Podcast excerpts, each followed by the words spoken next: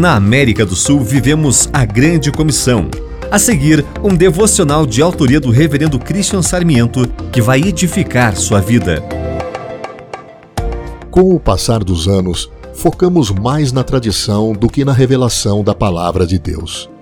Os fariseus e alguns escribas, vindos de Jerusalém, reuniram-se em volta de Jesus. Imediatamente entraram em oração. Se tornaram mais encríticos do que aprendizes. Eles viram que alguns dos discípulos de Jesus comiam pão com as mãos impuras, isto é, sem lavar, porque os fariseus e todos os judeus, observando a tradição dos anciãos, não comem sem lavar cuidadosamente as mãos. Quando voltam da praça, não comem sem se lavar. O resultado é sempre evidente.